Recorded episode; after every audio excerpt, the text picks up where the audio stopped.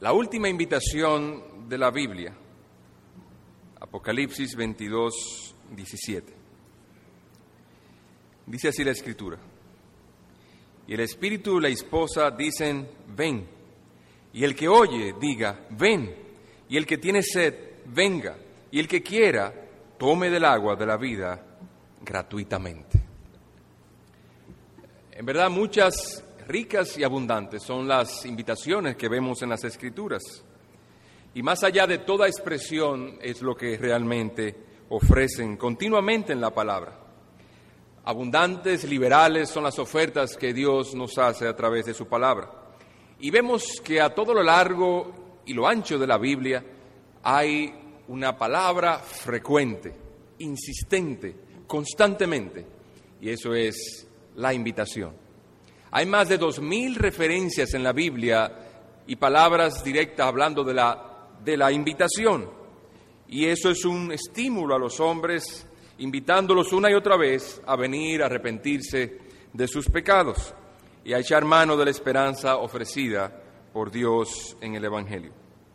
Y vemos que, consistente con esto, en el cierre de, la, de las Escrituras, aquí en el último libro de la Biblia, en las últimas palabras de la Biblia, vemos que aún se insiste una vez más con la invitación. Y aquí vemos una invitación que procede de muchas bocas, por así decirlo, y de muchas maneras diferentes. Dios aún insiste en el final de las escrituras en que vengas al arrepentimiento. Y nosotros vemos en esto cuánto es el interés de Dios en que tú vengas.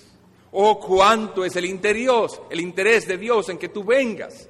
Insiste, promueve, habla, exhorta, reprende, presiona con tal de que aceptes en todos los medios posibles, Él viene y te invita.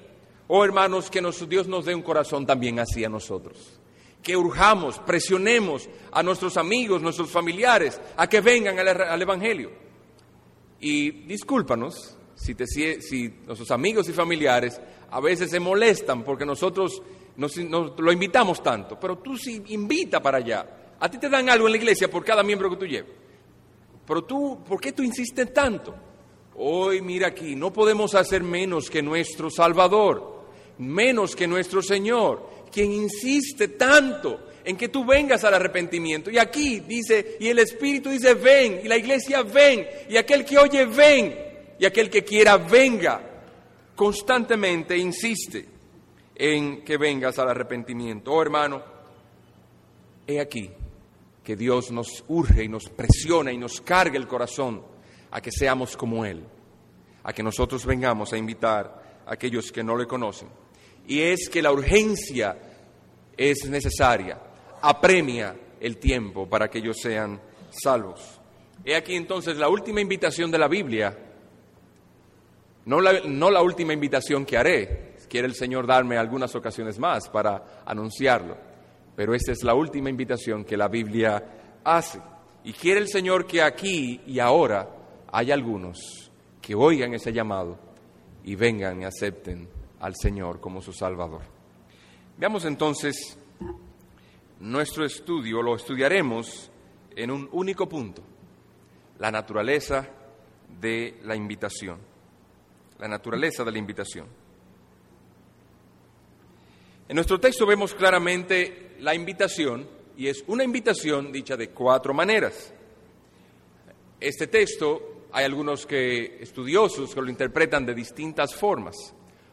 Unos dicen que las primeras dos son invitaciones a, o clamores del Espíritu y la Iglesia hacia Jesús para que venga pronto.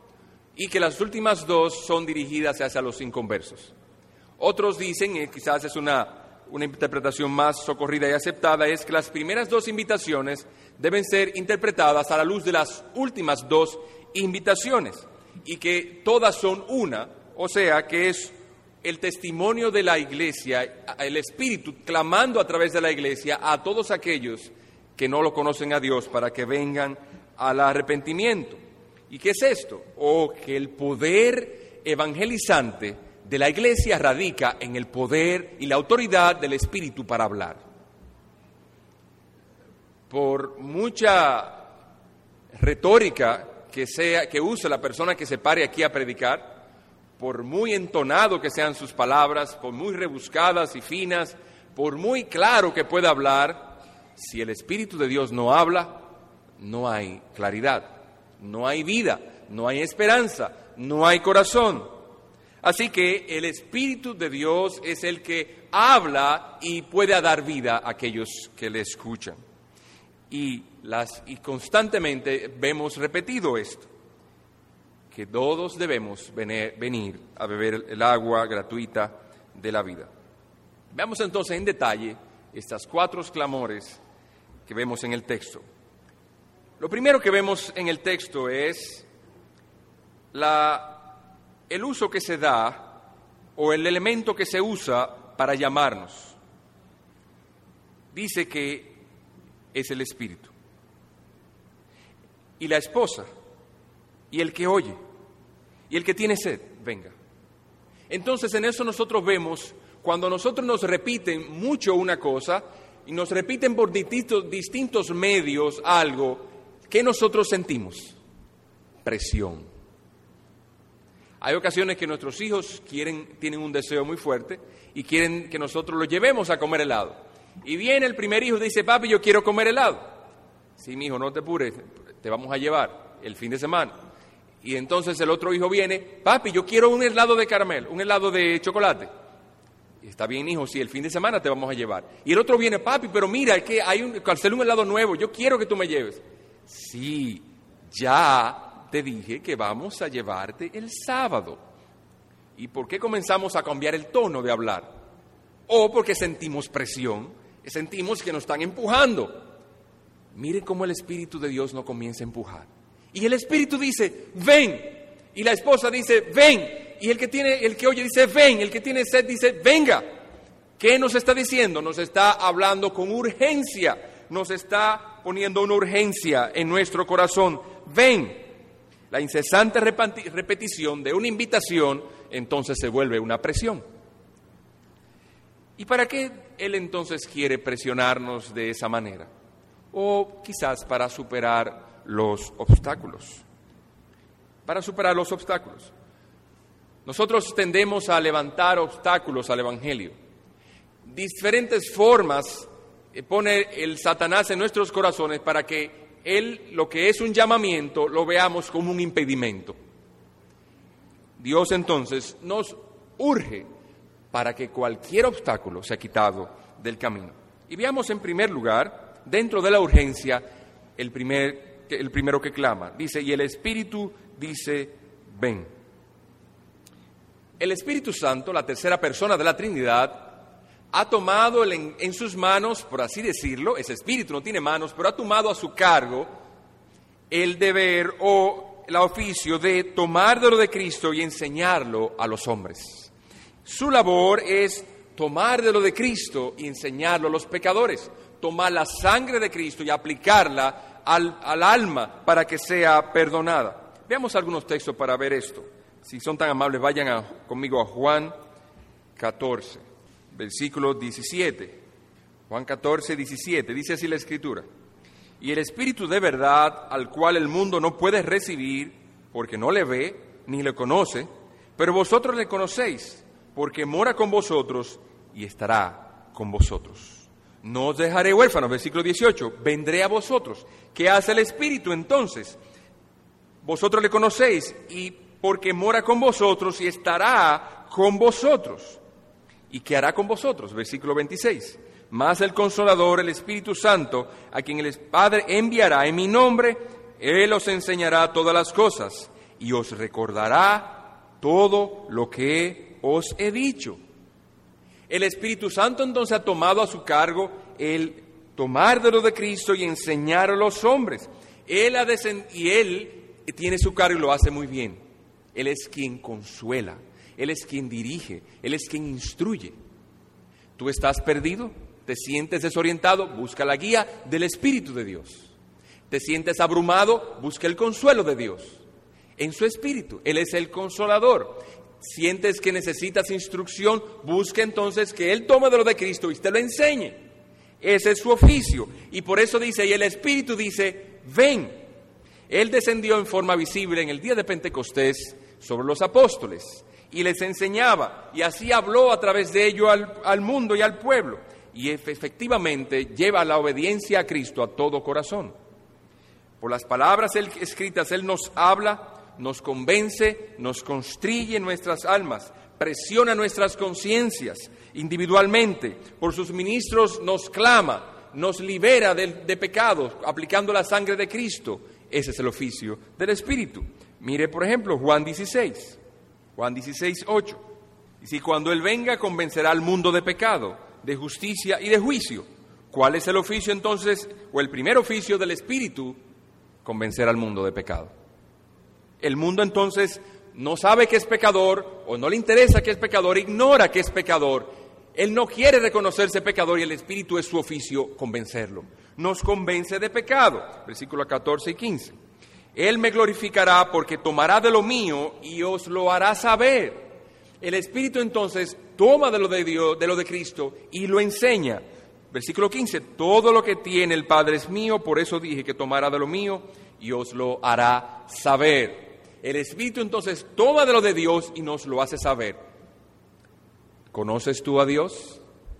La única manera de conocer a Dios es cuando el Espíritu lo revela a nosotros. No hay otra forma de conocerlo. Y vemos entonces que ese espíritu nos está clamando y nos dice, ven a Cristo como tu Salvador. El espíritu entonces clama. Pero no solamente el espíritu clama y dice, y la esposa dice, ven. ¿Quién es la esposa? La esposa es la esposa del Cordero. Según Efesios dice que ella es la iglesia. La iglesia es la esposa de Cristo. Ella está deseosa de hablar, está deseosa de compartir, está deseosa de dar testimonio a todos aquellos que le rodean, con tal de que ellos vengan a la salvación. Si ustedes ven conmigo a Cantares 1.4, la esposa hablando, dice, atráeme, en pos de ti correremos. El rey me ha metido en sus cámaras nos gozaremos y alegraremos en ti. Nos acordaremos de tus amores más que del vino. Con razón te aman. La esposa hablando del esposo. Charles Simeón, un ministro del puritano del pasado, dice, parafraseando sobre esto, dice, atráeme y no vendré en pos de ti sola. Haré todo lo que esté a mi alcance para hacer conocer a otros las maravillas de tu amor para que ellos también puedan participar de mi felicidad y se unan en mí en adoración y honra a ti. Termina la cita. Entonces, la iglesia es la esposa de Cristo, pero no solamente es la esposa de Cristo que se deleita en gloriar y glorificar y honrar al Señor, sino que también es columna y baluarte de la verdad, según dice Primera de Timoteo 3:15. Ella sostiene firmemente la verdad y mostrando públicamente a todos la gloria y excelencia del que ha sido exaltado por los siglos de los siglos, el Señor Jesucristo. Ella entonces se une al Espíritu en proclamar a todos alrededor de ella las glorias de aquel que la ha salvado. Y ella dice, ven y mira, ven y mira aquel que me ha salvado. La iglesia entonces está encargada de proclamar a todos los que le rodean la experiencia de salvación que en ella hay y mostrársela a todos. Y no importa cuán lejos puedas ahora estar, no importa cuán alejado puedes estar de los pactos de Dios, quizás eres totalmente ignorante de lo que Dios enseña en su palabra. Quizás pueda tener inseguridad de salvación porque no conoces bien las escrituras, pero no importa cuán lejos estés, cuán ignorante seas, cuán pecador puedas llegar a ser la iglesia te dice, en Cristo hay perdón. Todos los que están en mi seno son pecadores salvados por la gracia de Cristo. En mí no hay nadie que pueda ser perfecto, todos ellos son pecadores. Ven, ven. Puede ser ajeno, advenedizo a los pactos del Señor. Pero si Él, si Dios te salva y te hace miembro de la iglesia del cuerpo místico de Cristo, eres entonces conciudadano de el reino y la familia de Dios. Vamos otra vez, por favor, a Apocalipsis 22, 17. Ya hemos visto el clamor del Espíritu, el clamor de la iglesia. Veamos ahora el clamor de los que oyen y atienden. Y el que tiene y el que oye diga, ven.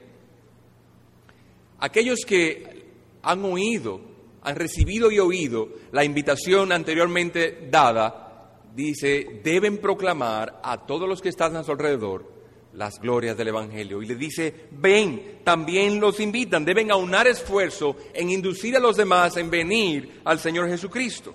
Entonces, hermano, no pienses que con venir a escuchar la palabra de Dios aquí y leer tu Biblia es suficiente. Dice, todo el que oye debe decirle, ven. Nuestro deber no termina con escuchar la, palabra de Dios, orar en tu hogar, debemos salir por las calles, por los montes, por donde debemos, por donde quiera podemos ir, a invitar a aquellos que se pierden. Debemos invitarlo al Evangelio. Nuestra labor no termina y todos deben predicar en sus propios medios. Todos debemos salir a predicar el Evangelio. A todo el que nos pase por el lado, invitadlo. Ven, ven a escuchar la palabra de Dios, ven, asiste a, a la iglesia, ven al estudio bíblico. Ven, escucha la palabra de Dios. Déjame contarte de la gloria del Evangelio. Déjame, déjame decirte lo que Cristo ha hecho en mi vida. Quisiera mostrarle un texto, Juan 1, 40. Eso mismo es lo que hizo Andrés y Felipe. Juan 1.40 dice, Andrés, hermano de Simón Pedro, era uno de los que habían oído a Juan y habían seguido a Jesús. Este halló primero a su hermano Simón y le dijo, hemos hallado al Mesías, que traducido es el Cristo, y lo trajo a Jesús. Y mirándole Jesús dijo, tú eres Simón, hijo de Jonás, tú serás llamado Cefas, que quiere decir Pedro. Versículo 43. Al siguiente día quiso Jesús ir a Galilea y halló a Felipe y le dijo, sígueme. Versículo 45. Felipe halló a Natanael y le dijo, hemos hallado aquel de quien escribió Moisés en la ley, así como los profetas, a Jesús, el hijo de José de Nazaret. Entonces vemos que la forma de difusión del Evangelio es diciéndole a los demás lo que hemos encontrado. ¿O acaso no le diríamos a un ser muy querido, a alguien que amamos, he encontrado algo bueno? He encontrado algo maravilloso, he encontrado algo glorioso. ¿Al caso no solo no, le decimos a la persona que amamos eso? Pues aquí, si tú has encontrado, hermano, algo glorioso, bueno, hermoso en el Señor Jesucristo, cuán necesario es entonces que tú digas a ellos, ven, ven y ve, ven, sígueme, ven, he encontrado un lugar donde se predica la palabra de Dios. Ven, he encontrado un lugar donde me han mostrado por las escrituras que hay un Salvador. Ven, he encontrado un lugar donde he encontrado paz para mi alma a través de la palabra de Dios. Oh, oh hermano que estás aquí, cuán necesario es que tengamos el corazón de Dios en insistir, en urgir, en presionar a los corazones de los hombres. Ven, porque ese es el corazón de Dios, a traerlo al arrepentimiento. Pero no solamente vemos en el llamado, en este último llamado de la Biblia, una urgencia. Vemos un generoso llamado. Si van conmigo, por favor, otra vez a Apocalipsis 17. El llamado no es solamente urgente, sino también generoso. Dice, y el que quiera tome del agua de la vida gratuitamente. Tome del agua de la vida gratuitamente. Y nosotros vemos dos elementos que acentúan la generosidad. Porque si nosotros tuviéramos algo que no vale mucho dinero o no tiene mucho valor para nosotros y nos lo dan, nosotros no valoramos mucho y no acentuamos la generosidad. Pero si hay alguien que cada vez que nosotros estamos en necesidad nos ayuda, nosotros decimos, esa persona es generosa pero por el valor del asunto en sí. ¿Cuál es el valor de la que se habla aquí? Lo primero que se usa es el elemento agua. ¿Y por qué habla del agua? Toma del agua. El agua es un elemento que es muy usado en las escrituras y tiene distintas connotaciones. Pero aquí la connotación que usa es aquello que tiene con relación con una necesidad humana. Nosotros somos tres cuartas partes de agua en el cuerpo y cuando nosotros necesitamos agua nos da sed. Y la sed es un llamado que se vuelve urgente en nosotros. Si hay algo que es terrible en una persona es morir de sed, porque muere de una forma agónica, muere de una forma espantosa, mueve desesperado. Y cuando nosotros sabemos el agua aquí, dice que el agua es un elemento que satisface. Cuando usted toma agua, usted se siente, ah, es refrescante. La sed es agobiante, es desesperante. Y dice aquí, toma del agua. ¿Y cuál es el efecto de esa agua en nosotros?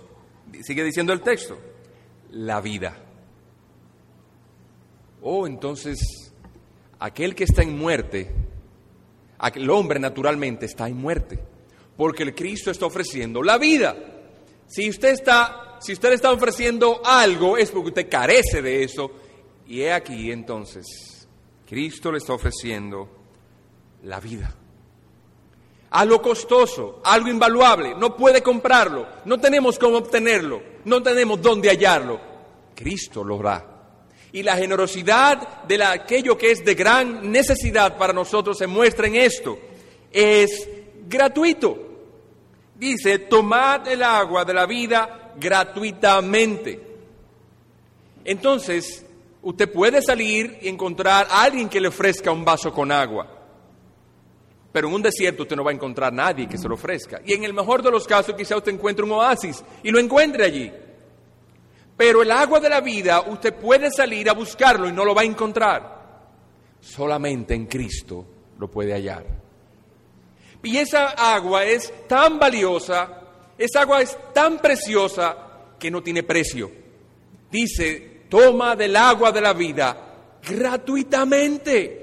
En eso se ve entonces su gran generosidad. Si estamos sedientos, somos aquellos a quienes Él entonces está llamando, porque la invitación es al que tiene sed, y al que tiene sed, venga. Oh amigo, ¿tienes tu sed? O por entonces, entonces la tarjeta de invitación eh, tiene tu nombre.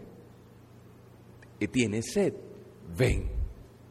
Hay una tarjeta de invitación que te es expedida hoy. A ti, ven. Quizá tú puedes sentirte, bueno, pero yo no estoy tan seguro porque yo soy tan pecador. Déjame decirte algo. Si ahí estuviera escrito tu nombre, voy a decir un nombre, Estanislao Quesada. Si dice Estanislao Quesada, bueno, tú puedes dudar de que se trata de ti, porque en el universo entero, ¿cuántos Estanislao Quesada pueden haber? No es un nombre muy común, pero quizás tú te llamas Juan Pérez, de lo cual en la guía telefónica debe haber miles de ellos. ¿Cómo tú sabes que esa invitación es para ti? Porque tienes razón, quizás esa invitación no es para ti, si dice un nombre de esa manera. Pero aquí dice, si tienes sed, entonces la invitación es particular e individual, llamada por el Espíritu, clamada por la iglesia, a ti que tienes sed. Tienes tu sed, la invitación entonces es para ti. Esa invitación el Espíritu lo ha identificado en ti. Quizá tú no te dabas cuenta cuál era la razón de tu insatisfacción. ¿Cuál es la razón que yo tengo este vacío en mí? Me levanto temprano, me acuesto tarde y ya tengo mi vida que no encuentro sentido en ella. ¿qué sentido hay en tener posesiones? He tenido todo lo que deseo y aún así estoy insatisfecho. Entonces en esta tierra no encuentro lo que busco. Oh, entonces quizás Dios ha comenzado a darte sed en el corazón para que busques el agua que da vida y no el agua que permanece para muerte. Entonces, amigo, quizás tú puedas decir, pero es que no tengo ese deseo. Quizás no, en otro momento, quizás no tengo ese deseo porque no tengo esa sed que, que usted dice, no tengo ese sentido de jadear tras el agua, no tengo eso. Pero mira, mira lo que dice el texto, lee conmigo otra vez. Dice, y el que tiene sed venga, y el que quiera, tome del agua de la vida gratuitamente. Entonces, ok, está bien, tú no tienes la sed, ese sentido de, agonía y de desesperación y de necesidad tan intensa como tú quisieras tenerlo o como tú piensas que deberías tenerlo para venir a Cristo. Pero ¿tú quieres? ¿Al menos tienes la voluntad de venir? Entonces la invitación es para ti. Dice, y el que quiera. Si tienes sed, si quieres y no tienes tanta sed, todo, la invitación de cualquier modo es para ti. Isaías 55, 1, un texto paralelo a este. Dice, a todos los sedientos, venid a las aguas. Y los que no tienen dinero, venid, comprad y comed. Venid, comprad sin dinero y sin precio, vino y leche. ¿Por qué gastáis el dinero en lo que no es pan y vuestro trabajo en lo que no sacia? Oídme atentamente y comed del bien, y se deleitará vuestra alma con grosura. Inclinad vuestro oído y venid a mí, oíd y vivirá vuestra alma, y haré con vosotros pacto eterno, las misericordias firmes a David. Oh amigo, no, no sea más exigente de lo que Cristo es.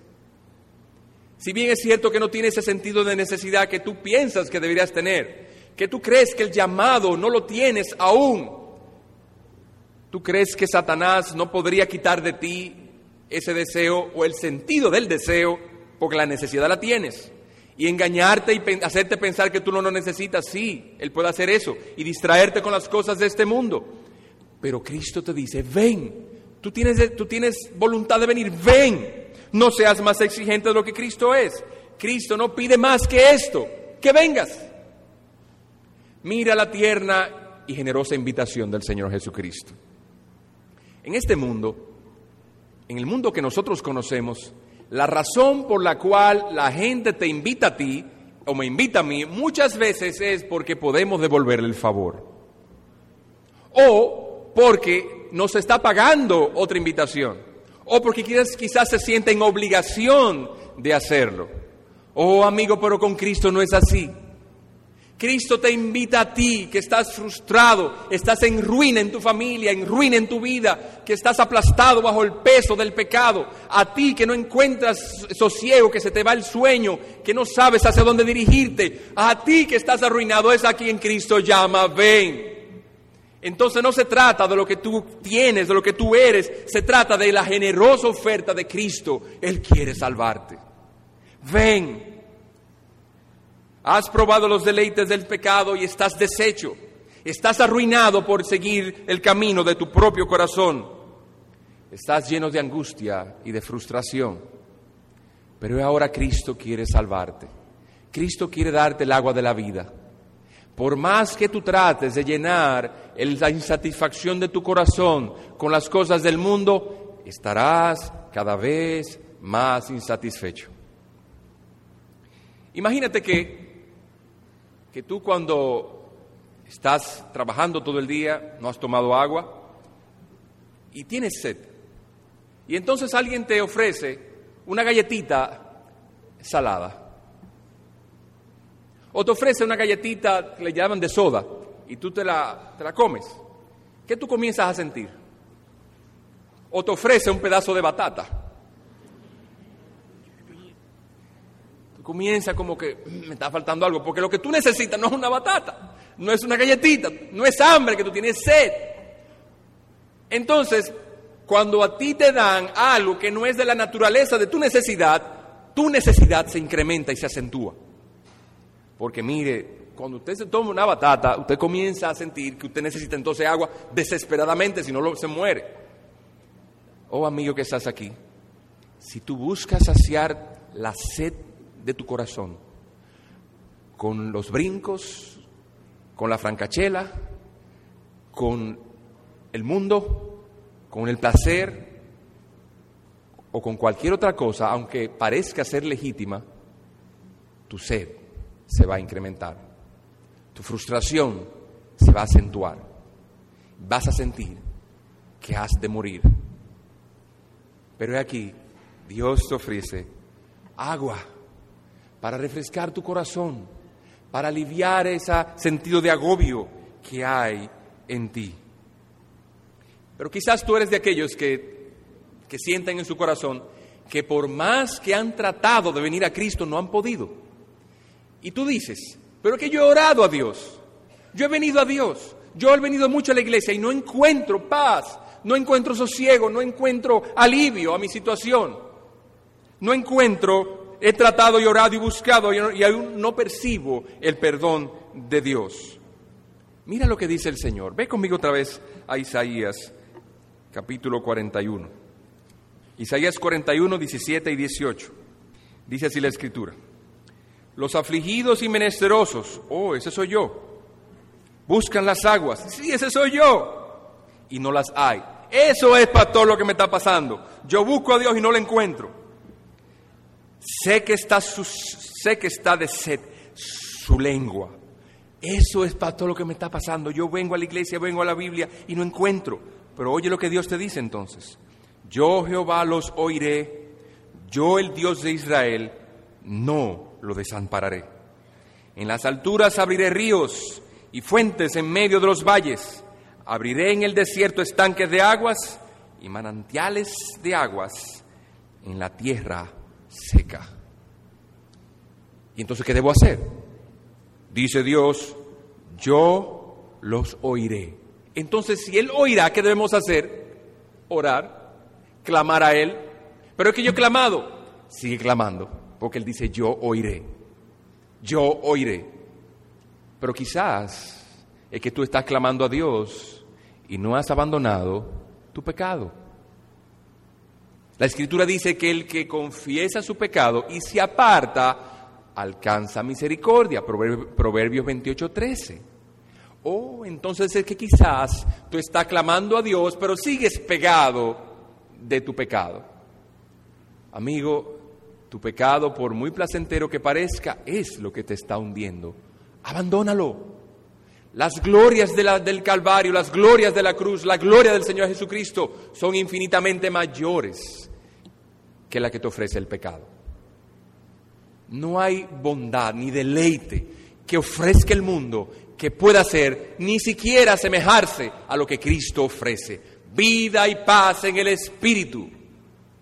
Ven a Él, abandona tu pecado. Y Él dice, yo oiré, ora a Dios de todo corazón, abandona tu pecado y entrega tu corazón a Él.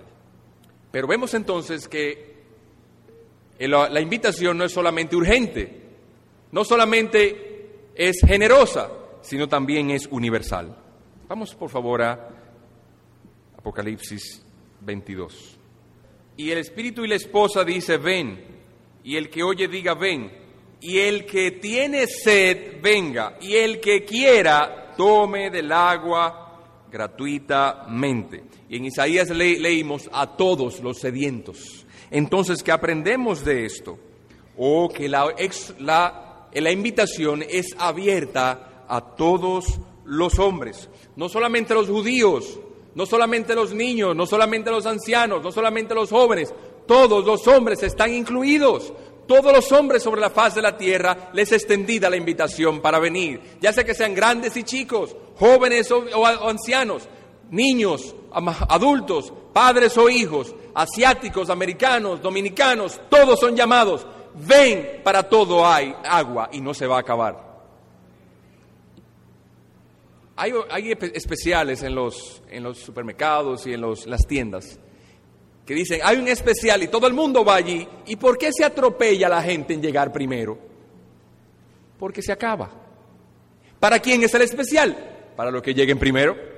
Pero aquí vemos una invitación de algo que no se va a acabar. La invitación es es, universal y es amplia a todos los que quieran. El agua de vida que Dios puede dar en el Señor Jesucristo no tiene límites. Es un agua vida que puede fluir por siempre para saciar a todos los seres humanos por toda la eternidad.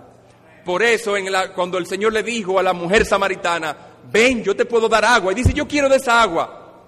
Y Cristo le dijo, porque si tú sacas esa agua volverás a tener sed pero si bebes del agua que yo te puedo ofrecer, saldrá un río de ti que saltará para vida eterna. Y la, mujer dijo, yo quiero de esa agua. Oh, que sea también tu deseo. Yo quiero de esa agua. El agua que ofrece Cristo. La vida que Él puede ofrecerte no se acaba. Es infinitamente amplia para abarcar todos tus pecados. Hay veces que hay un dulce que se llama hojaldre. ¿Qué le viene a la mente cuando, le viene, cuando usted habla de el hojaldre? De hecho, hay un refrán que dice que el que más, el que más saliva tiene, que más hojaldre coma. El hojaldre consume el, el líquido de la boca. Cuando usted lleva dos o tres hojaldres, ya usted no tiene, usted tiene que coger algo para poder bajarlo porque no puede. Oh amigo, por muy hojaldrosos que sean tus pecados, que quieran consumir el agua de vida de Cristo, no podrán. Cristo dice en su palabra, por muy, aunque sean numerosos como la grana y rojos como el carmesí, he aquí vendrán a ser como blanca lana y como la nieve, será, nieve serán emblanquecidos. Isaías 1.8. No hay pecado que pueda consumir el agua de vida del Señor Jesucristo. Cristo es todopoderoso, Él es amplio en perdonar y Él es misericordioso a todos los sedientos. Estas palabras que se mencionan aquí, algunos estudiosos mencionan o dicen que es una figura de, que, de una ciudad portuaria en el cual cuando llegaba un barco carguero y se descargaba la mercancía, al ser mercancía perecedera, no había freezers, ellos debían, debían salir vendedores por todos los lados a proclamar, a vender la mercancía. Porque era tanta en ese momento que si no se proclamaba y no se trataba de distribuir rápido entre los consumidores podía dañarse. Así los, los vendedores salían con vehemencia, con urgencia. Vengan, llegó el barco, hay mercancía. Y, así nosotros, hermanos, debemos hablar del Evangelio como si dependiera de nosotros el que se pueda vender. Debemos salir y hablar con urgencia de las bondades del Señor. Mire Juan 7:37 para que veamos el, el ejemplo de nuestro Salvador. Dice Juan 7:37. En el último y gran día de la fiesta Jesús se puso en pie y alzó la voz diciendo, si alguno tiene sed, venga a mí y beba. El que cree en mí, como dice la escritura, de su interior correrán ríos de agua viva. El Señor entonces, en ese último gran día, así como la última invitación de la Biblia, habla con vehemencia, se para y habla con urgencia, para que todo el mundo lo oiga, nadie se quede sin escuchar. He aquí, el que cree en mí, saltará, tendrá vida eterna. Si alguno tiene sed, venga a mí y beba. Hermanos, a veces no somos lo suficientemente vehementes en proclamar esta oferta tan especial del Evangelio. No se nota en nosotros entusiasmo al predicar la palabra. ¿Tú crees que tú vas a ofrecer y alguien va a comprar el Evangelio, por así decirlo, que tú le digas, mira, Dios realmente salva, hay muchos problemas, pero confía, Él salva. Eso no es la manera en que Cristo predicó. Él se puso de pie, alzó la voz y él dijo a todos, vengan. ¿Dónde está tu entusiasmo? No parece que anunciamos algo tan bueno. Es, es, es penoso, triste el ver a algunos hermanos que son más entusiastas en vender un producto de su mercancía que anunciar el Evangelio. Es penoso que ellos puedan tener entusiasmo en ganar el dinero de otros y no ganar el alma de los otros. Hermano, ¿qué es lo que buscas en esta tierra? No es que no vendas tu mercancía con vehemencia. Puede venderla, tu familia necesita comer. Pero no es posible que tú vendas entonces con menos urgencia el Evangelio de Cristo. ¿Acaso es menos? ¿Dónde está tu entusiasmo? ¿Qué de bueno tiene el Evangelio entonces si tú no lo predicas con fuerza nuestro anuncio no, no parece ser tan convincente. Y no porque no sepamos mucho de Biblia, no porque no sepamos mucho de teología, Cristo nos ha mandado que lo único que debemos hacer es hablar de lo que Él ha hecho por nosotros. Vamos a Marcos capítulo 5. Marcos 5:19. Hablando del endemoniado Gadareno, Cristo había liberado a ese hombre de muchos demonios y dice que al entrar en la barca que había, el que había estado endemoniado le rogaba que le dejase estar con él. Mas Jesús no se lo permitió, sino que le dijo, vete a tu casa y a los tuyos y cuéntales cuán grandes cosas el Señor ha hecho contigo y cómo ha tenido misericordia de ti.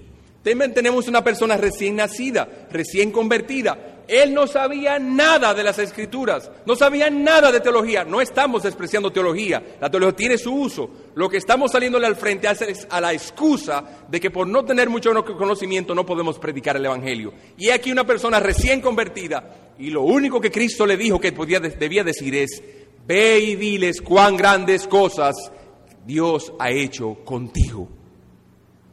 ¿Por qué falta tanto entusiasmo y vehemencia en tu predicación? ¿O, es acaso que no hay un testimonio de vida que respalde tus palabras? Porque lo que Cristo le dijo a ese hombre es, tu testimonio de vida va a respaldar lo que tú cuentes que Dios ha hecho contigo. ¿O es acaso que has disminuido tu intensidad de amor a Dios? ¿Ya no amas a Dios tanto? ¿Tu corazón se ha virado al mundo? Es eso. Hay perdón, hermano. Hay perdón. Si has dejado de predicar el Evangelio, si has estado detrás de personas para venderle con más insistencia de lo que le has ofrecido ir a un estudio bíblico, o venir a la iglesia, o leer la Biblia, o decirle que vayan a Cristo, hay arrepentimiento en Cristo.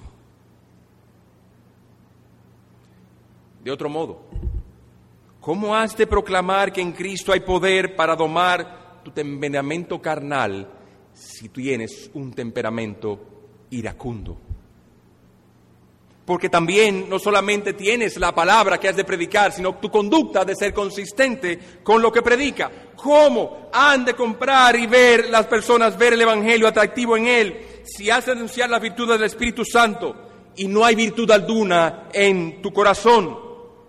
¿Cómo has de anunciar la belleza del Señor Jesucristo si tu corazón está deslumbrado con los vestidos, la ropa, el dinero? Tú te muestras más deseoso de parecerse a un artista de televisión o a un pelotero o cualquier facción física que a las a los virtudes y el carácter del Señor Jesucristo. ¿Cómo es posible que tu predicación al mundo sea la ropa que usa fulano o sea mengano, el peinado que usa mengano o fulano? ¿Esa es la predicación que Cristo te ha mandado a hacer? Es triste cuando en muchas fotos en el que viajan en el internet de miembros de esta iglesia, de otras iglesias llaman y dicen, y esa es la iglesia de allá. Por el vestido que, muchas de ustedes usan. Hermanas, ¿qué están predicando con la conducta?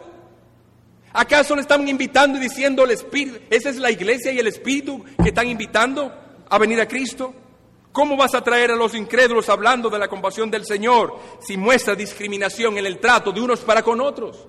¿Cómo vas a, vas a hablar del perdón de Cristo si tienes tiempo resentido contra tu hermano? Tienes años y no haces nada, ni siquiera oras por él. ¿Cómo vas a hablar del perdón si tú mismo no has perdonado? ¿Cómo convencer a los hombres de hacer tesoros en el cielo si tú estás dispuesto a simular, si estás dispuesto a mentir, manipular, oprimir y engañar con tal de hacer dinero? ¿Cómo? Hermano, despierta. Antes de que atraer estás ahuyentando a los que vienen a Cristo. La proclamación poderosa es aquella que está sustentada en una vida santa, donde se muestra el poder transformador de Cristo en el corazón de los hombres, donde se muestra que la oferta de Jesús es real, que no estamos hablando de mera teoría o, una mera noción intelectual, estamos hablando de un poder real que de, aquel que murió, de aquel que resucitó, y que ese que murió y resucitó ha sido exaltado y vive para siempre. ¿Cómo habrás de predicar el Evangelio? ¿Cómo si no tienes entusiasmo? Oh hermano, pero Cristo es misericordioso. Si tienes sed, si te has envuelto en el pecado, Cristo es misericordioso y Él te dice, ven, ven, ven. Pero no solamente esta invitación es, eh, universal, generosa, es también una invitación condicional. Vamos otra vez a, por favor, vayan conmigo, Apocalipsis 22, 17. Dice, es condicional. Dice a todos los sedientos, venid. La condición requerida es estar sedientos. Así que, si tú estás satisfecho con el mundo, estás satisfecho con tu forma de vida, estás satisfecho con el dinero que tienes, con lo que has logrado en la vida, esta invitación no es para ti. Yo no conozco tu vida, pero una cosa te aseguro, nada de lo que hayas logrado en tu vida te va a satisfacer. Cuando ves los periódicos, las personas que más dinero tienen en esta tierra, que tienen todo lo que ellos desearían a su alcance, son las personas que más satisfechas viven. Porque como dijimos, si tú tienes sed y te comes un hojaldre, la naturaleza de tu necesidad no es lo que tú le estás dando, le estás dando algo diferente. La naturaleza de lo que necesitas es espiritual, es perdón de pecados, no lo que le estás dando a tu alma. Aquellos que no tienen sentido de necesidad, ni están preocupados ni en desasosiego por el estado de su alma, no es para ti, pero sí para aquellos que tienen sed.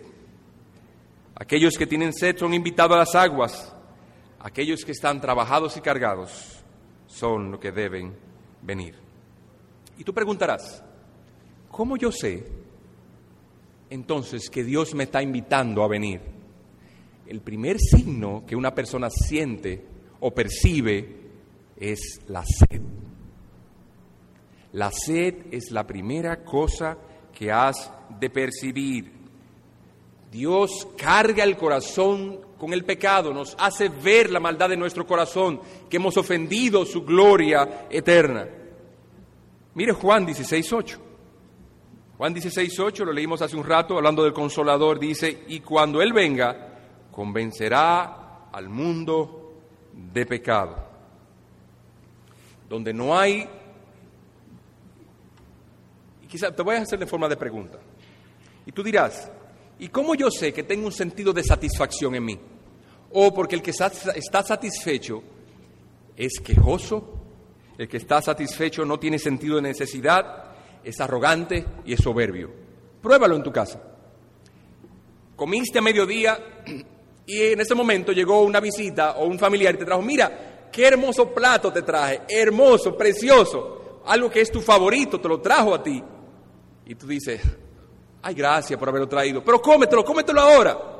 Mira, no te lo vas a comer por más que quieras, porque estás satisfecho. Tu cuerpo lo rechaza, no necesito más. Así el que está satisfecho en su corazón, según él piensa, está del mismo modo reacciona. No necesita a Cristo, no necesita el Evangelio, no necesita que le prediquen.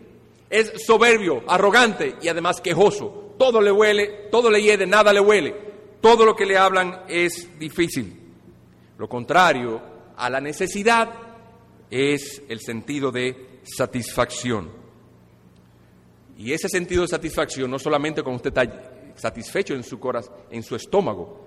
El sentido de satisfacción es cuando usted piensa que ha logrado todo lo que usted ha querido en esta vida, que todo le sale bien, sus ojos le saltan de gordura, de gordura, sus hijos no se enferman, usted tiene una cuenta de banco engrosada y su futuro asegurado.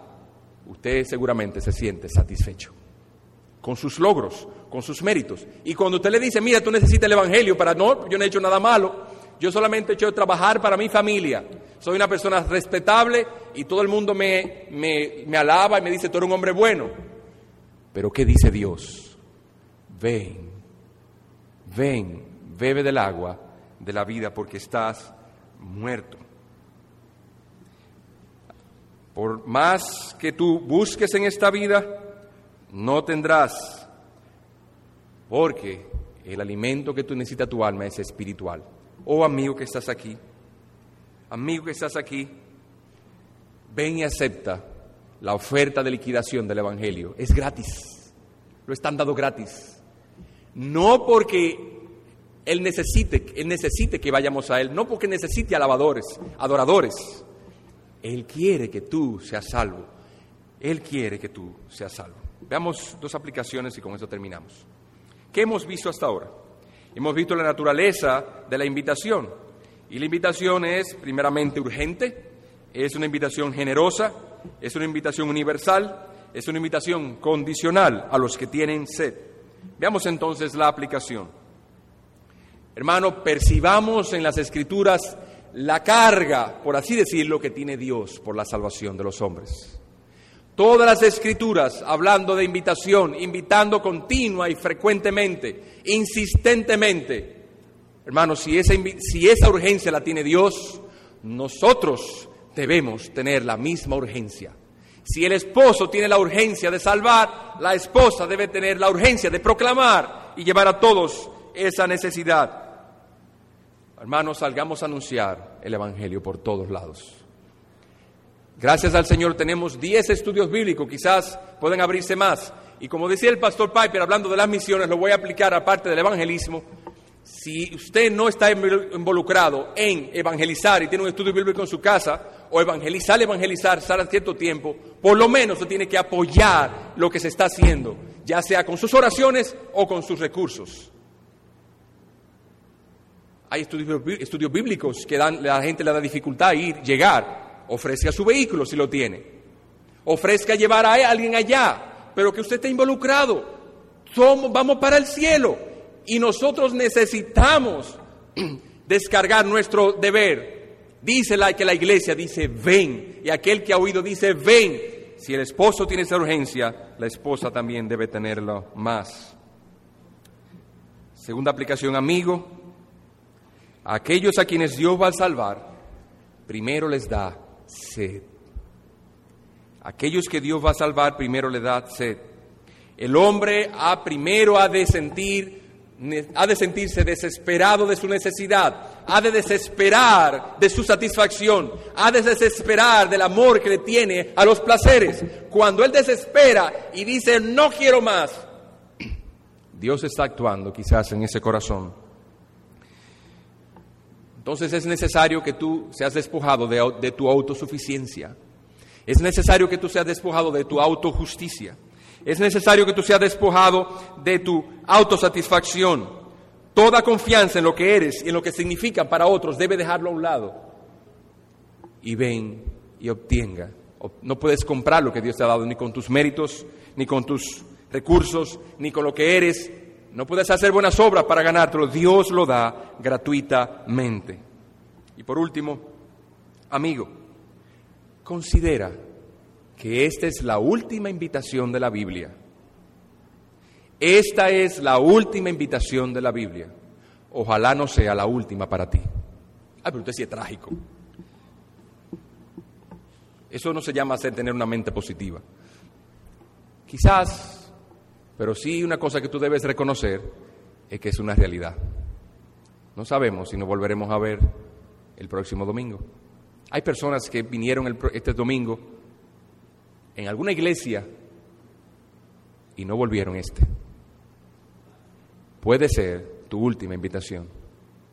Atiende el llamado de Cristo. El Espíritu dice ven. La esposa dice ven. Tus hermanos, tus familiares dice ven. Si tienes sed, ven. Y si quieres, ven. He aquí el llamado libre y amplio que Dios te quiere hacer en esta mañana. Que Dios bendiga pues en esa palabra.